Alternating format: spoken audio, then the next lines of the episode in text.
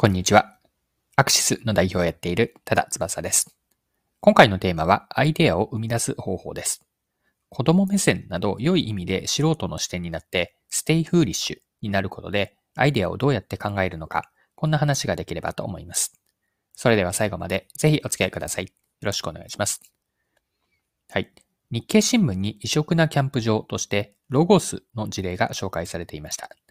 子供重視を徹底しているとのことなんですが、こちら記事から一部抜粋をして読んでいきます。自然あふれる高地では近年、スノーピークやモンベルなどアウトドア大手が手掛ける宿泊施設が増えている。しかし、ロゴスの柴田茂樹社長は、うちとは狙っている層が違うと余裕を見せる。自信の源は徹底した子供重視の発想にある。例えば、受付近くにはなぜか駄菓子屋を売るスペース。きなこ棒や飴など数十円程度の駄菓子が150種類ほど並んだ本格的な売り場だが、エンジョイ本舗と書かれた看板や装飾品はグランピングから連想される洗練さやラグジュアリーさからは程遠い印象だ。グランピングの宿泊コンテナには子供も楽しめるようにカラフルな装飾を配置。椅子やテーブルは自社商品で、就寝はベッドではなくあえて寝袋にすることで非日常感を演出した。飲み物やソフトクリームを販売するカフェに近い位置に子供だけが商品を受け取れる受け渡し口を設置。店員がソフトクリームを作る様子を間近で眺めることができる。はい。以上が日経の2022年6月12日の記事からの引用でした。この記事では、ロゴスの柴田社長は、流行のグランピングは大人は喜ぶけど、高級すぎると一緒に来た子供が意外と冷めているが多いと、こんなコメントをしていました。まあ、そこで徹底した子供目線になることを追求しているとのことなんですが、この子供目線になることの狙いについて記事からまた詳しく見ていきましょう。インタビュアーが社長に、ロゴスパークは子供視点が特徴的ですと。こう聞いていて、社長は次のように答えています。高知県には他にも同様の施設があるので、個性を出す必要がある。小さな子供が楽しめるキャンプ場はロゴスの真骨頂だ。子供がワクワクしていたら、僕は嫌でもついていく。親が高級なグランピングに行こうと言っても、子供にロゴスパークに行きたいと言ってもらえるのが理想だ。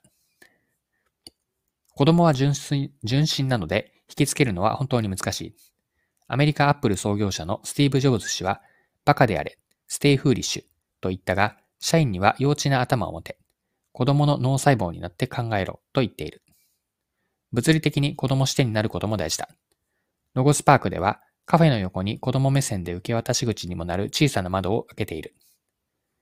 カフェを初めて経営した時に、子供が背伸びしてカウンター越しにソフトクリームが巻かれ巻かれるのを覗き込んでいたのを見たのがきっかけだ。子供はそれだけで楽しめる。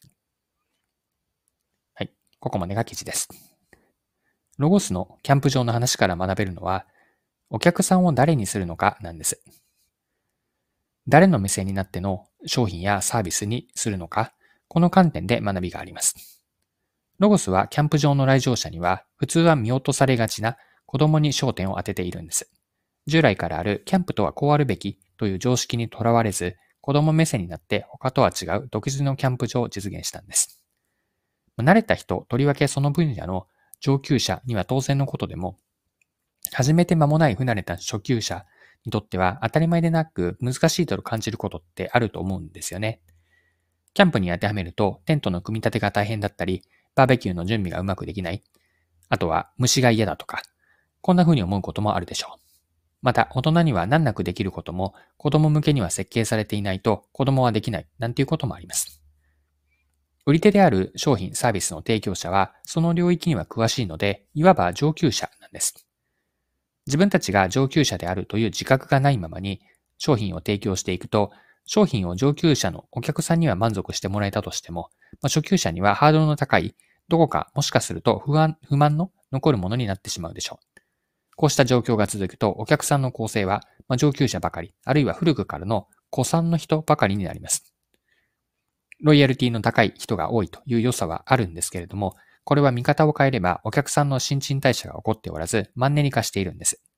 初めてのお客さんには敷居の高い雰囲気になって、まあ、新規のお客さんを逃してしまう機会損失にもつながります。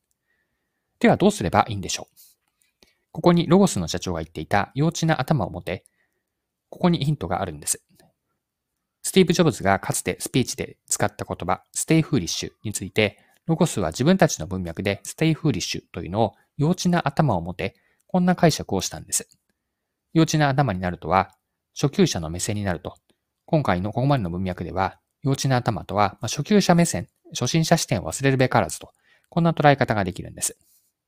でこのように考えると、より一般的に、汎用的に示唆が、まあ、ヒントが得られると思います。自分たちの商品とかサービスを全く初めて使う人には使いやすくなっているんだろうか？小学生くらいの子供にはどう見えるのか？こんな視点で見つめ直してみるといいんです。良い意味での素人目線から面白いアイデアって生まれたりもします。自分たちは知らず知らずのうちに上級者視点に売り手としてはやっぱり囚われていて、そうすると自分では気づけないところから、囚われから脱する難しさがあるんです。Stay foolish というのは直訳するとバカ者でいろなんですが、このバカ者には意味合い、いろいろ解釈の余地ってありそうなんですよね。よってあなたにとっての Stay foolish は何ですかと。こんな問いを最後残して終わりにします。はい。そろそろクロージングです。今回はロゴスの異色なキャンプ場を取り上げて学べることを見てきました。最後に学びのポイントを振り返ってまとめておきましょう。上級者目線にとらわれる弊害と、そこからどうやってアイデアを生み出すかという話だったんですが、商品の提供者はその分野で上級者なので、知らず知らずのうちに、上級者視点にとらわれてしまっていると。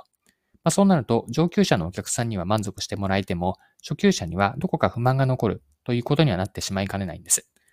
よって、初めてのお客さんには敷居が高くなって、新規のお客さんにを取り逃してしまう機会損失が起こるので、まあ、そこで Stay foolish なんですよね。自分たちの商品を初めて使う人にも使いやすくなっているだろうかとか、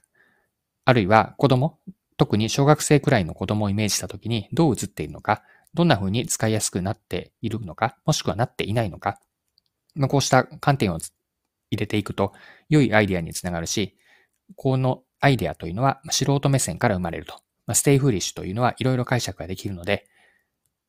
あなたにとっての、あなたにとっての Stay foolish は何かこれを最後問いかけとして残しておきます。